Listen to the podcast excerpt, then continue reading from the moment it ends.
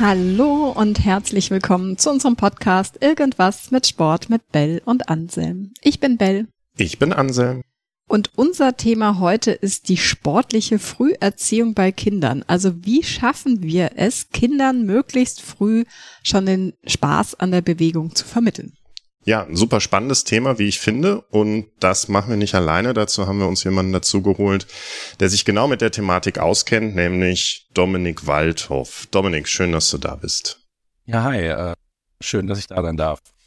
Genau, Domi. Wir beide kennen uns, weil wir aus demselben Dorf kommen. Wir sind im selben Dorf aufgewachsen und seit, boah, echt etlichen Jahren fahren wir zusammen, ja, mit ungefähr 60 Kindern, 10 Tage Zelten und da geht's genau darum, Kinder in Bewegung zu bringen, dass sie den ganzen Tag draußen Spaß haben, spielen, rumtoben können. Und genau darum soll es heute ne gehen, nämlich wie wir Kindern möglichst früh den Spaß an der Bewegung vermitteln können. Jetzt nicht im Rahmen des Zeltlagers, sondern im Rahmen der Arbeit, die du machst. Du bist zum einen Grundschullehrer Genau, bald. Ich bin momentan noch im Referendariat, aber äh, bald Grundschullehrer. Genau, wenn die Folge ausgestrahlt wird, ist Dominik Grundschullehrer. Du machst selber sehr, sehr gerne Sport und du machst ähm, bei uns in, im Heimatdorf, machst, gibt's auch viele Kurse im sportlichen Bereich ehrenamtlich. Und das ist auch ein Thema, was wir heute nochmal schneiden wollen, das Thema Ehrenamt. Und da gibst du unter anderem auch Kurse für Kindertouren, wo dann Kinder ab vier Jahren zu euch kommen und einfach so die, die Grundlagen der Bewegung einfach spielerisch erlernen. Und da wollen wir uns heute mit dir drüber unterhalten. Domi, danke, dass du dir die Zeit genommen hast, dich mit uns darüber auszutauschen. Mega cool. Ja, ich freue mich auch sehr. Domi, dann ganz am Anfang, nimm uns doch mal kurz mit, was ist denn so dein sportlicher Hintergrund? Also, ähm, ich habe ganz früh schon durch meine Eltern angefangen mit Sport.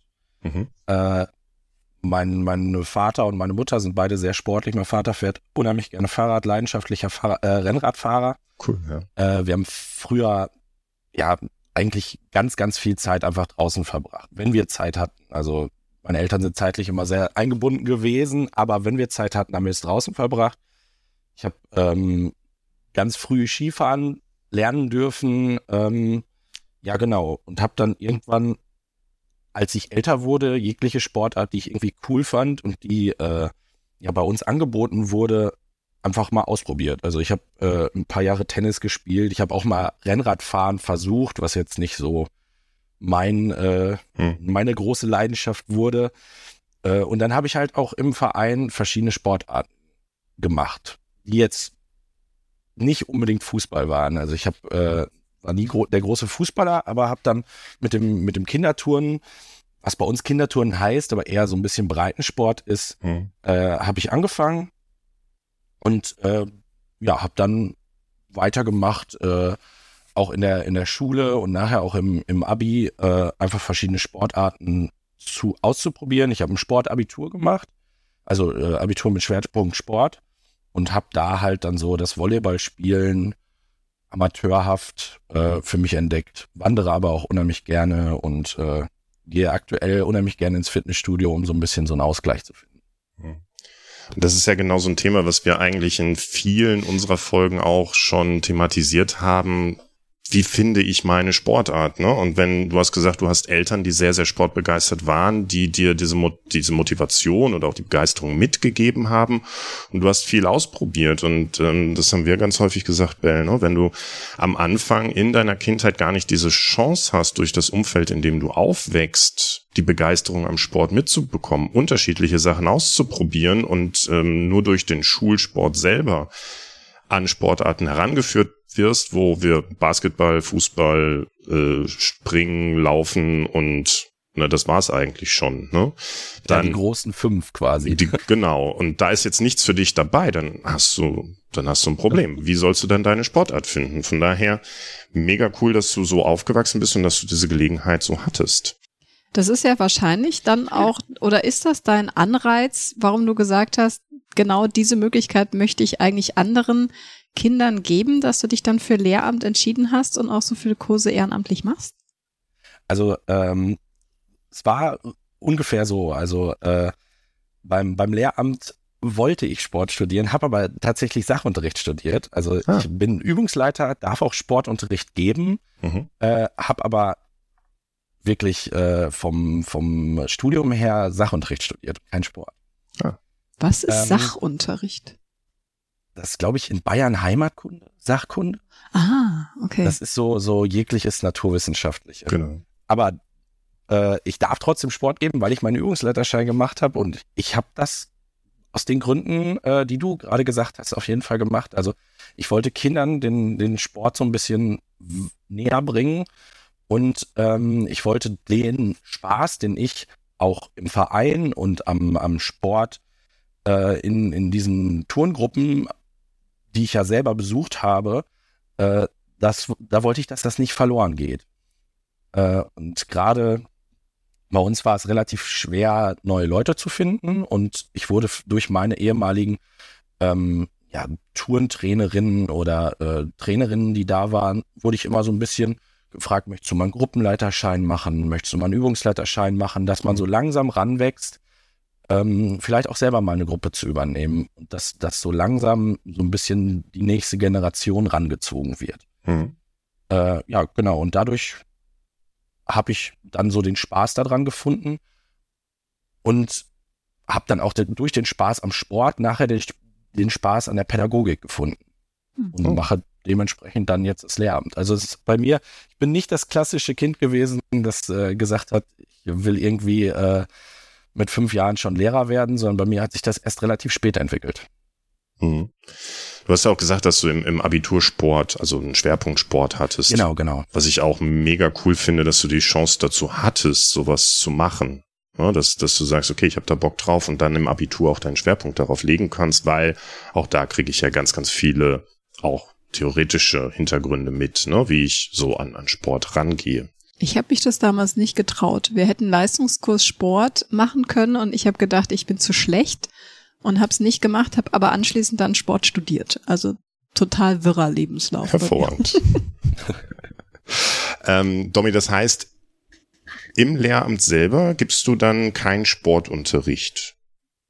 Momentan nicht, aber da ich ein Mann in der Grundschule bin, äh, wird meistens äh, oder habe ich auch äh, in meiner Tätigkeit als, als Vertretungslehrer jetzt die Zeit vorm Referendariat habe ich auch schon selber Sportunterricht gegeben, weil ich halt einen Übungsleiterschein habe. Also das ist quasi das Kriterium, um Sport unterrichten zu dürfen. Hm. Ein Übungsleiterschein, dass man da nicht ja, ganz ohne irgendwelche irgendwelches Vorwissen rangeht, weil man beim Sport ja auch ja teilweise viel falsch machen kann. Ähm, genau, und dann darf ich Sport unterrichten, aber meine Hauptfächer sind Sachunterricht, Deutsch und Mathe. Okay. Nimm uns doch mal mit, wie läuft denn so, ein, so ein Sportunterricht in der Grundschule ab? Was, was, was macht ihr da mit den Kids? Es ist ähm, sehr wuselig. es ist quasi äh, immer noch ja die Möglichkeit, wo die Kinder sich endlich mal so ein bisschen austoben können. Ähm, wir versuchen äh, immer einen re relativ offenen Anfang zu machen. Also gucke immer, dass ich die Kinder erstmal so ein bisschen in der Halle fangen, spielen, äh, ganz selbst organisiert machen lasse. Mhm. Und dann, je nach Thema, äh, wird ein kleiner Einstieg gemacht, meist spielerisch. Und ähm, ja, dann versuchen wir oder versuch, versuche ich, äh, mein jeweiliges Thema beizubringen.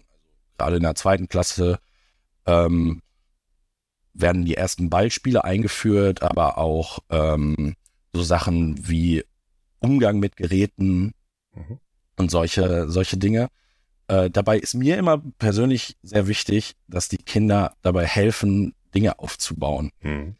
Ähm, weil ich finde, dass, dass gerade in der, in der Sporthalle so dieses, dieses Miteinander, aber auch so eine gewisse Verantwortung und Disziplin ganz wichtig ist. Mhm. Und gerade beim Aufbauen kann man sowas, finde ich, gut üben.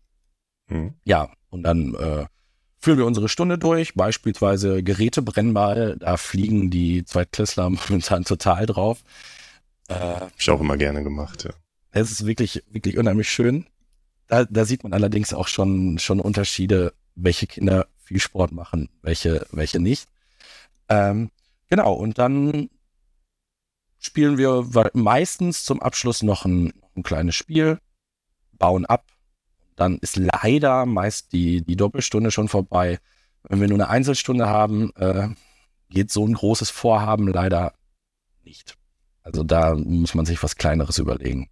Das ist ja auch krass. Also es sind zwei Stunden Sport in der Woche für Grundschüler. Ich glaube, in der, in der vierten Klasse ist es, ist es sogar eine dritte dabei. Würdest du denn sagen, ähm, dass die Kinder auch in ihrer Freizeit noch sportlich aktiv sind, also über diese Doppelstunde hinaus? Oder hast du eher das Gefühl, so auch im Vergleich vielleicht zu, als wir mal jung waren, ja, ähm, sind die irgendwie unsportlicher, un also die Koordination ist vielleicht nicht so gut. Merkst du da so einen Unterschied?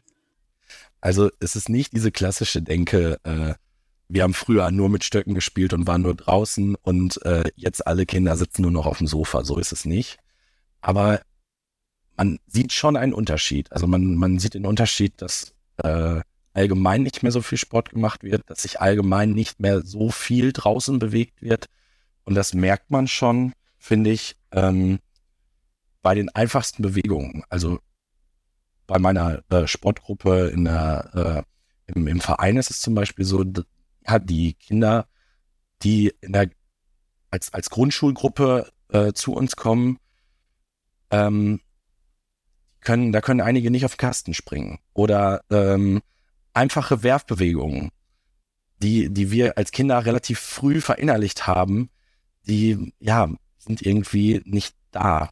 Also das, was man früher so, so im, ja, on the go gelernt hat, also so im Spiel, das ist teilweise leider nicht mehr da. Hm. Gibt es sowas wie Bundesjugendspiele? Gibt es sowas noch? Äh, ja, gibt es noch. Es gibt auch noch das Sportabzeichen. Okay. Das wird auch teilweise noch abgenommen, aber das äh, hat sich auch leicht verändert. Okay. Also das ist nicht mehr dieses typische Rennen, Springen, Werfen, sondern da kommen okay. noch andere Sachen dabei. Cool. Da bin ich aber leider nicht so firm drin. Weil das war so dass das klassische Klischee, was dann äh, bei, bei manchen Personen, die beim Werfen dann äh, musstest du hinter ihnen ausweichen, weil der Ball dann nach hinten geflogen ist bei den, bei den Werfübungen. Ne? Also auch da gab es durchaus Leute, die mehr oder weniger sportlich sind, aber ich teile deine Wahrnehmung, dass so dieses Bewegen, gerade das freie draußen bewegen, ähm, nach meiner Meinung oder so wie ich es wahrnehme, deutlich weniger wird.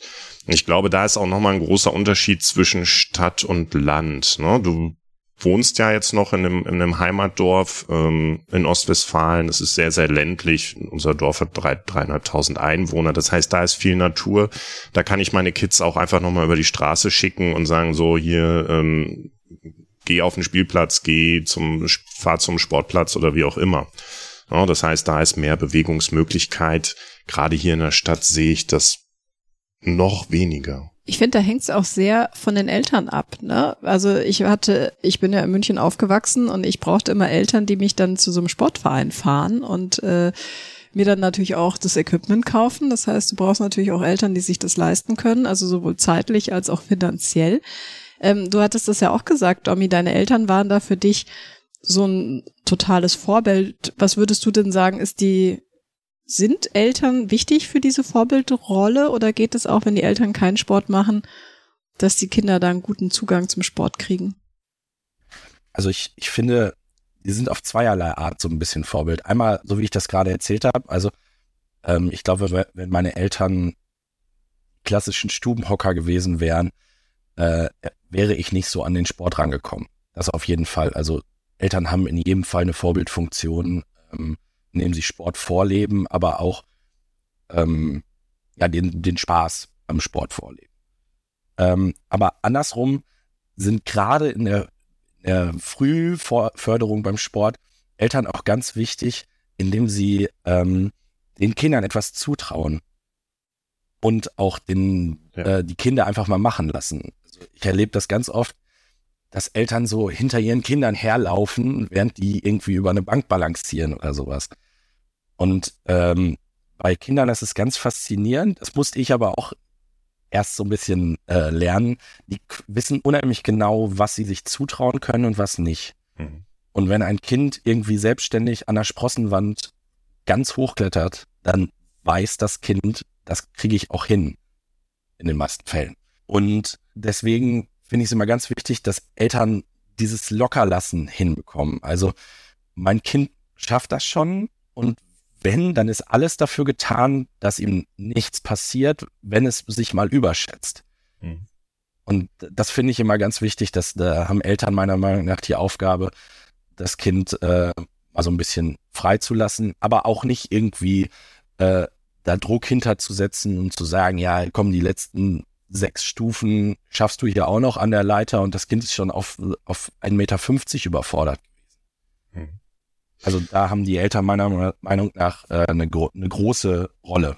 Hm super wichtiger Punkt, ähm, Vertrauen in die Kinder zu setzen. Und das ist, glaube ich, auch ein Spagat. Ne? Auf der einen Seite, klar, wenn dein Kind irgendwo auf dem Berg äh, an einer Klippe am Abgrund stehst, dann denkst du dir, wenn das jetzt den Schritt macht, ist die Konsequenz meines Vertrauens vielleicht, ähm, was es dann nicht einhält, vielleicht deutlich größer, als wenn es von einer dritten Sprosse an einer Sprossenwand runterfällt. Ne? Und da auch so ein Gefühl dafür zu bekommen, was, was kann mein Kind und was nicht finde ich einen mega wichtigen Punkt, den wir uns, glaube ich, auch alle im Umgang mit Kindern nochmal ins Gedächtnis rufen können.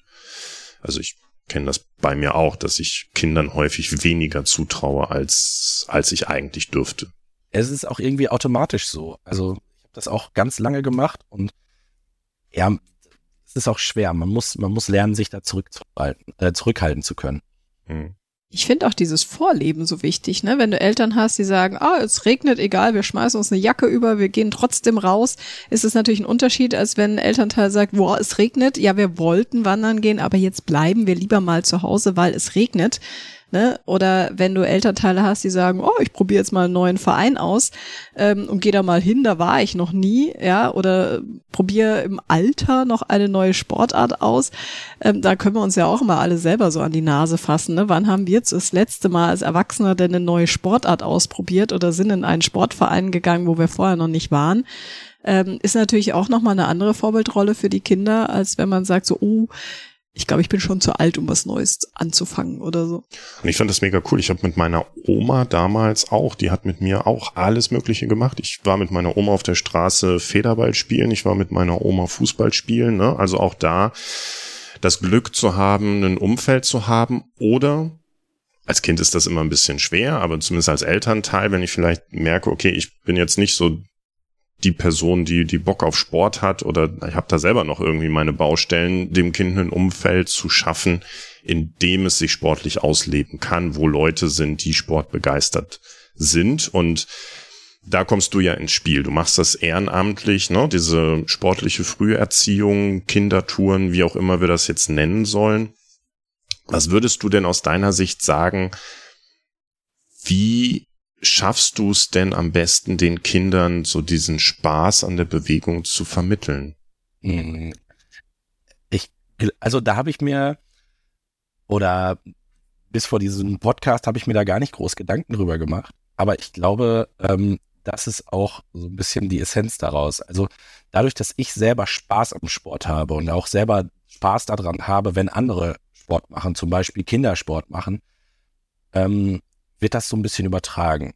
Also ich glaube, wenn ich mich da jetzt hinstellen würde, privat überhaupt gar keinen Sport mache und dann den Kindern vermitteln möchte, dass es aber jetzt total wichtig und toll ist, äh, Sport zu machen, das würde nicht funktionieren. Hm. Also so der, der eigene Spaß am Sport, die eigene, der eigene Spaß an der Bewegung, ähm, finde ich, ist ganz, ganz wichtig. Und ähm, ja, den, den Kindern das Gefühl geben, dass wir hier nicht, dass die hier nicht Sport machen, weil das irgendwer sagt, sondern ähm, weil ich mich selber mit einbringen kann. Also selbst die, die äh, kleineren Kinder äh, einfach mal mitentscheiden lassen. Was möchtet ihr gerade machen? Ähm, worauf habt ihr Lust? Was machen wir vielleicht als nächstes? Das ist, sobald, sobald die Kinder in die Grundschule kommen, finde ich das ganz wichtig. Es muss natürlich immer noch im Rahmen bleiben. Also die Kinder entscheiden hier nicht, äh, wie der Sportunterricht aussieht. Aber sie können einen Teil dazu beitragen und äh, sich Spiele aussuchen, eigene Überlegungen mit einbringen, sowas. Okay, das heißt, die Kinder kommen zu dir an und sagen, Herr Waldhoff, du, wir äh, haben heute Bock auf Brennball. Und dann sagst du, wunderbar, dann bauen wir das irgendwie mit ein. Genau. Wenn mhm. das passt, bauen wir das mit ein. Okay. Das heißt, verstehe ich es richtig, dass du sagst, es ist gar nicht das, was du mit ihnen machst, sondern eher das, wie du es mit ihnen machst. Also, dass du ihnen einen Rahmen gibst, in dem sie einfach sich bewegen dürfen, ähm, selber Entscheidungen treffen, was sie machen wollen, um dann aus dem Rahmen heraus und dem, wie du mit ihnen umgehst, den Spaß zu entwickeln, mehr auszuprobieren, Neues auszuprobieren und sich dann da Stück für Stück voranzutasten. Genau. Sich zu steigern, ähm, auch mal zu sagen, nee, das möchte ich jetzt gerade noch nicht. Mhm. Gerade so bei, bei Sachen mit, mit Höhe. Das mhm. kenne ich von mir selber. Ich habe tierische Höhenangst. Und ich habe aber auch Kinder dabei, äh, die auch, für die ist es eine Herausforderung, über, über eine Bank zu balancieren. Und ähm, die haben angefangen, zwei Schritte zu machen, haben dann gesagt, nee, ich möchte abbrechen, möchte mich nochmal anstellen, beim nächsten Mal machen sie es ein bisschen mehr, aber dann, dann wieder und dann wieder. Kinder sind so verschieden, die haben verschiedene Entwicklungsprozesse und nur weil, weil das eine Kind äh, rückwärts mit verbundenen Augen über so eine Bank balancieren könnte, heißt das immer noch nicht, dass das andere Kind äh, das kann und dass das das jetzt gerade auch ähm, ja auch emotional hinkriegt, ohne ohne Angst zu haben. Und ich finde, wenn man den Rahmen schafft, wo wo jeder sich ausprobieren kann und jeder Spaß haben kann am Sport, ähm, dann wird auch automatisch so diese diese Freude am Sport entwickelt. Ich finde das krass, wie viel Sozialkompetenzen da schon vermittelt werden und wie da schon so das Fundament und die Basis dafür gelegt wird für später. Also wie man den Sport auch dafür nutzen kann, ne? dass ein Kind merkt, okay, was kann ich mir zutrauen? Wann darf ich auch eine Grenze setzen? Geht es mir bei der Übung noch gut oder fühle ich mich dabei schlecht? Auch so dieses bisschen in sich hinein spüren, ne? auch wenn jetzt alle über die Bank balancieren und ich die Einzige bin, die sich das nicht traut, dann auch zu sagen, hey, ich traue mich das noch nicht. Ich stelle mich lieber noch mal hinten an. Ne? Also ich glaube, da werden krasse Grundlagen gelegt, auch für später. Jetzt gibst du ja, Domi, den, den äh, Kindern ganz viel mit. Was nimmst du denn aus so einer Trainingsstunde für dich mit? Was fasziniert dich daran? Also erstmal lerne ich unheimlich viel dazu. Auch so fürs eigene Lehramt und so weiter äh, lerne ich unheimlich viel von den Kindern und auch von der Interaktion mit den Kindern. Dann macht es mir totalen Spaß. Also gerade wie ich das erzählt habe mit diesem über die Bank balancieren, es ist ein total tolles Gefühl, wenn das Kind mit einem zusammen es irgendwann schafft, diese Hürde zu nehmen, die ja überhaupt nicht groß ist. Ne? Also es ist eine blöde Bank. Aber da, das ist für, für das Kind und in der Situation eine, eine Riesenhürde, die wir gerade übersprungen haben und das gibt einem ja unheimlich viel wieder. Was ich auch immer wieder merke, und das ähm, knüpft an dem an, was du eben gesagt hast, ne, dieses Spaß auch im Umgang mit den Kindern und auch das, was, was ich davon, wenn ich mich mit Kindern auseinandersetze und, und so diesen Entwicklungsprozess mitbekomme, was ich zum Beispiel im, im Zelllager, ne, wo wir auch zusammen hinfahren, immer wieder sehe, ist, dass Kinder auch dann richtig Bock darauf haben, wenn ich mitmache.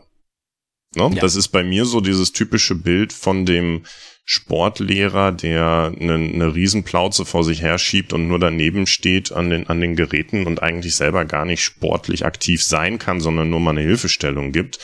Und gerade im Zelllager, wenn, da machen wir unterschiedlichste Spielformen auch, ne? Laufformen, wo es dann irgendwie der Plumpsack geht rum und weiß ich nicht, was wir da so alles äh, mit den Kindern machen. Immer wenn wir mitmachen, wenn wir selber mitspielen, wenn wir Völkerball mitspielen, also wir Erwachsene und es ein, man begibt sich auf Augenhöhe mit den Kindern ist. Nicht, wir stehen daneben und gucken nur, sondern wir haben selber total Bock darauf, mit den Kindern mitzuspielen, ähm, da auch die Herausforderung zu suchen. Und ähm, da merke ich, da habe ich immer mega Bock drauf. Und dann gehen die, die Kids auch richtig auf. Und dann sind da plötzlich Leute, die vorher sehr, sehr zurückhaltend so im Umgang, auch in der Gruppe mit anderen Kindern sind, die dann in dieser sportlichen Aktivität plötzlich total aufblühen, weil sie merken, sie haben da Talente, sie haben da Stärken, die sie so im Alltag in der Schule vielleicht gar nicht leben können. Und das finde ich total spannend, so aus dem Sport mir diese Stärken rauszuholen, um sie dann mit in den Alltag zu, zu transportieren. Ja, auf jeden Fall.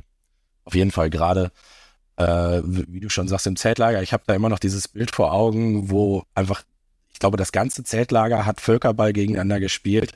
Ich glaube sogar die Kinder gegen, gegen die Leiter, was allen Spaß gemacht hat. Und nachher stand da dieses eine kleine Mädchen, das äh, sich gefühlt hat wie die, wie die Stärkste, äh, weil sie alleine auf, auf weiter Flur noch, noch äh, gegenüber uns war und da, da noch alles retten konnte. Und das, das macht einfach, äh, das macht auch einfach unheimlich was mit den Kindern. Und das macht auch mit so einer Gruppe unheimlich was. Also dieses, dieses soziale Gefüge wird dadurch unheimlich gestärkt, finde ich.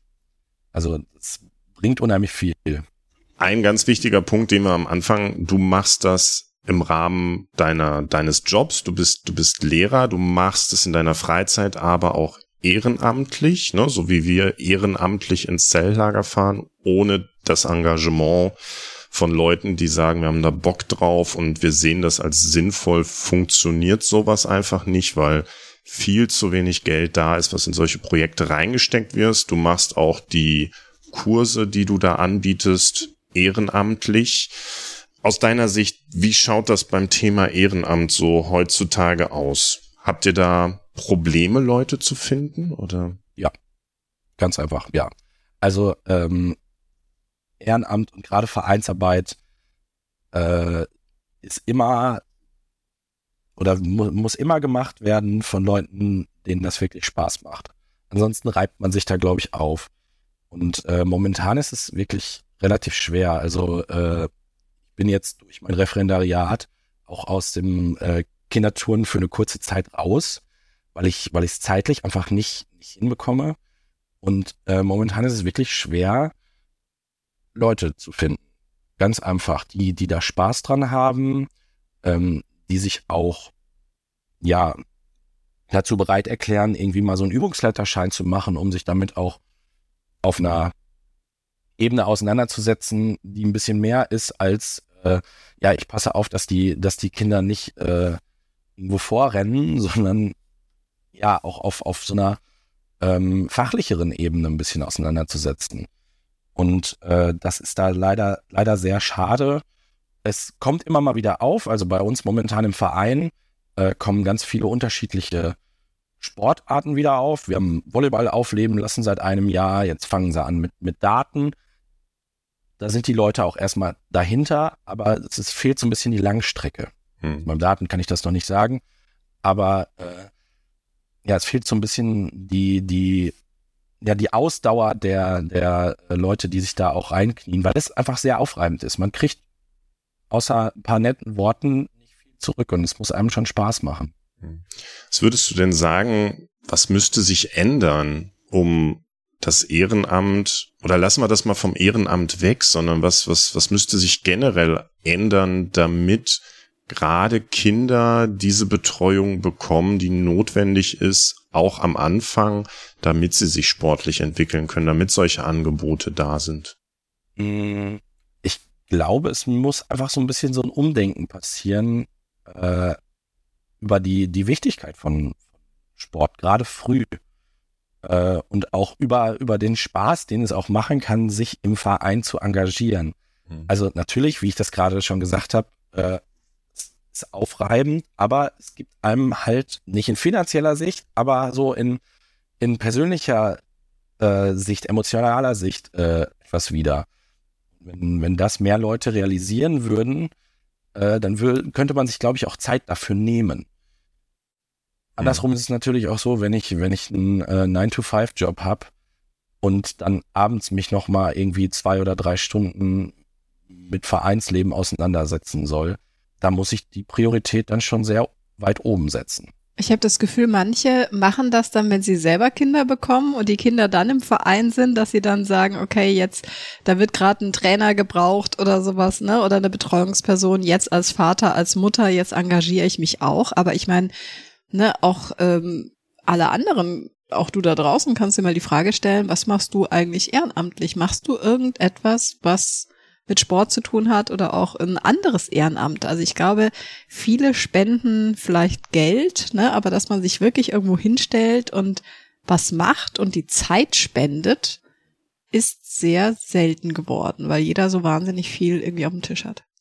Ja, der Gedanke, der mir gerade durch den Kopf ging, ist ähm, genau das. Häufig kenne ich das aus dem Fußballverein, dass wenn eine Mannschaft da ist, äh, dass erstmal die Eltern gefragt werden, weil die Eltern dann die Kinder sowieso auch zum Platz bringen und ähm, die zwei Elternteile, die dann nicht als schnellstes Nein rufen, werden dann an die Linie gestellt. Ne? Auch das ist dann ja so ein bisschen fraglich. Ja, das ist schön, aber auch was gibt es den Kindern? Ne? Du hast gesagt, didaktisch, aber auch so vom, vom sportphysiologischen Hintergrund vielleicht. Ähm, was kann ich den Kindern mitgeben?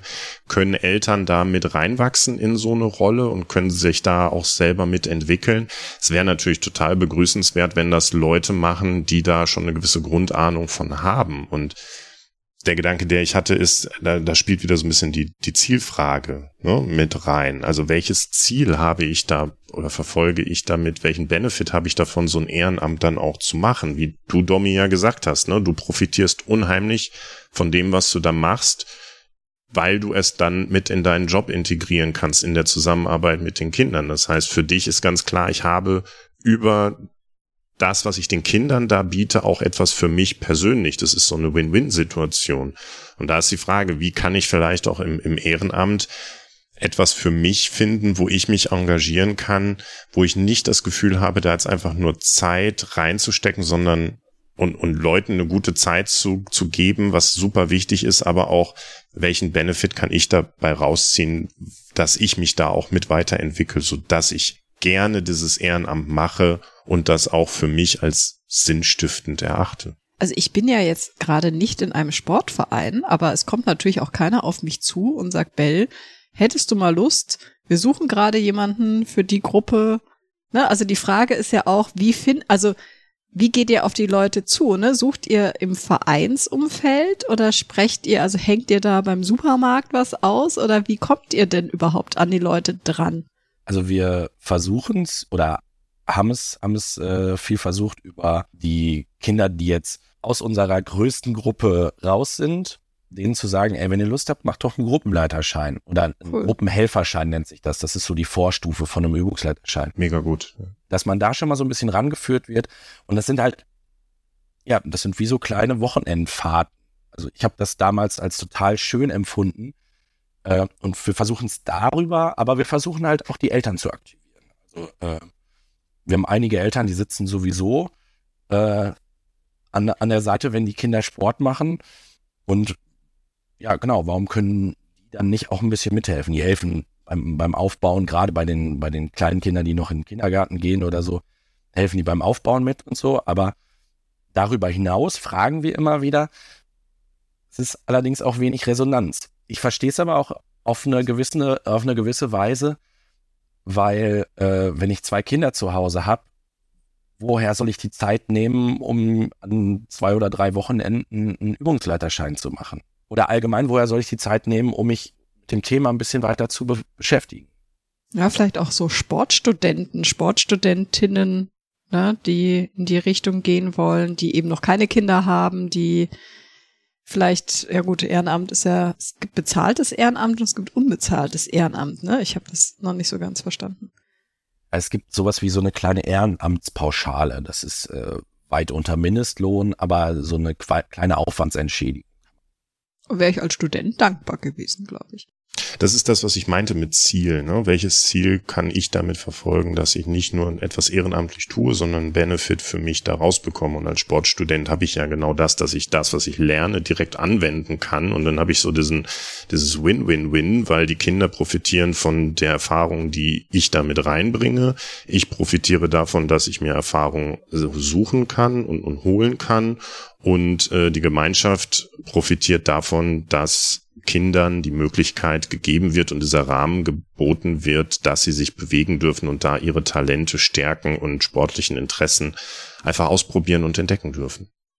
Ich glaube, diese Wichtigkeit ist auch einfach nochmal was, was man durchaus betonen darf. Es geht ja jetzt nicht nur darum, da so einen Ball hinzuwerfen und dann laufen da ein paar Kinder hinterher, sondern im Idealfall legst du das Fundament dafür, dass ein Kind ein Leben lang einen gesundheitsorientierten Lebensstil hat Spaß an der Bewegung hat, Freude am Sport hat, sich dadurch vielleicht auch gesünder ernährt, weniger krank wird, besseres Immunsystem hat, ähm, später auch wieder darum ja Kosten eingespart werden, weil du vielleicht im Gesundheitssystem weniger zu Last fällst mit irgendwelchen koronaren Krankheiten oder so. Ne? Also ähm, ich glaube einfach nur dieses ah ja, wir bereiten Kindern eine coole Zeit, ist mega gut, aber du machst da ja echt ein Unterschied für den Rest des Lebens bei so einem Kind. Oder Absolut. kann äh, nicht immer wahrscheinlich, ja, du erreichst ja nicht immer 100 Prozent, aber ähm, wenn, wie wir schon gesagt haben, du als Kind keine Sportart findest, die dir Spaß macht, weil unter den klassischen Schulsportarten die Sportart nicht dabei ist, dann machst du vielleicht dein Leben lang keinen Sport und dann bleibst du vielleicht dein Leben lang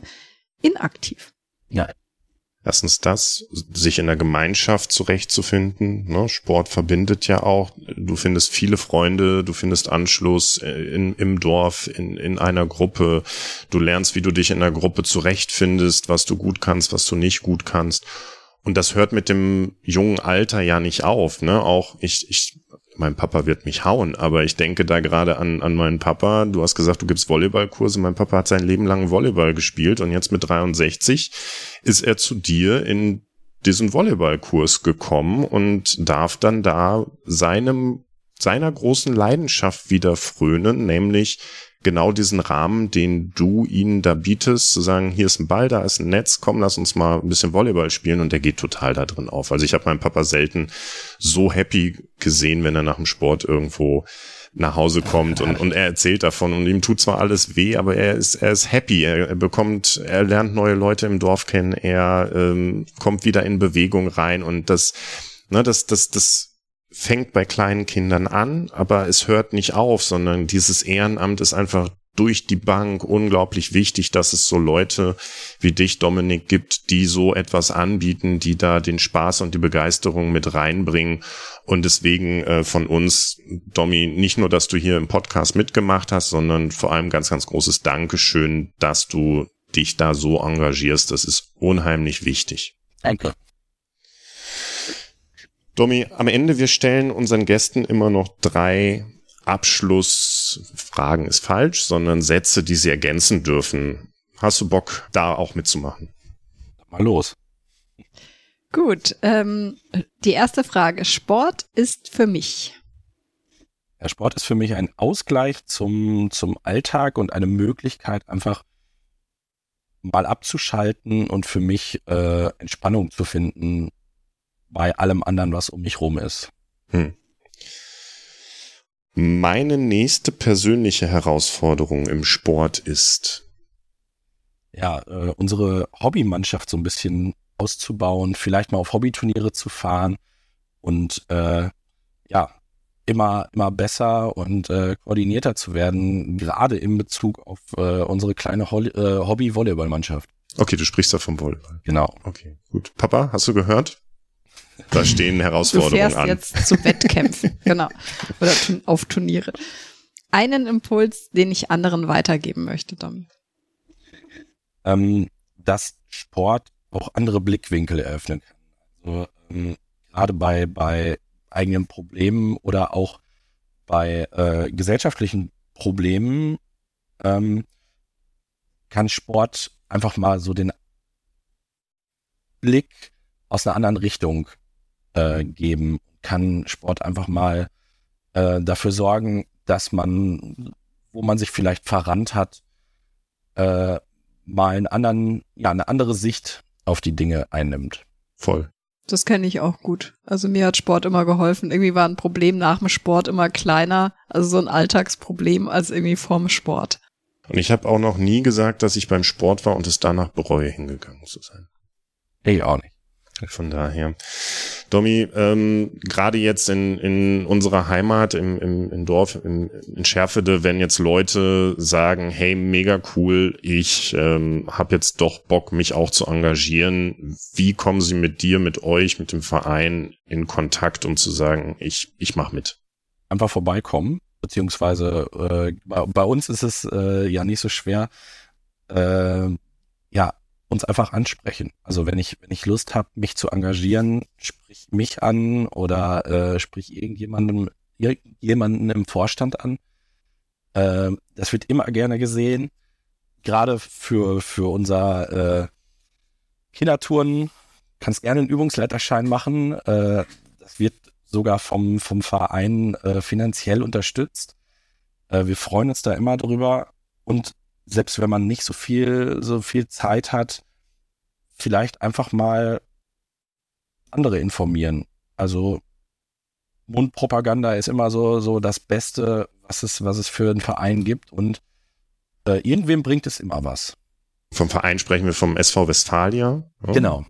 Und vor allem dann auch einfach, wenn ihr sagt, so da, da sind Leute, wo ich denke, hey, die könnten da wirklich Spaß dran haben, die könnten da Bock drauf haben, ähm, haut die an oder leitet die noch einfach mal diese Podcast-Folge weiter, dass sie sich das mal anhören können, um, um auch zu verstehen, was da für ein Aufwand hintersteckt und was du da so an der Stelle auch machst.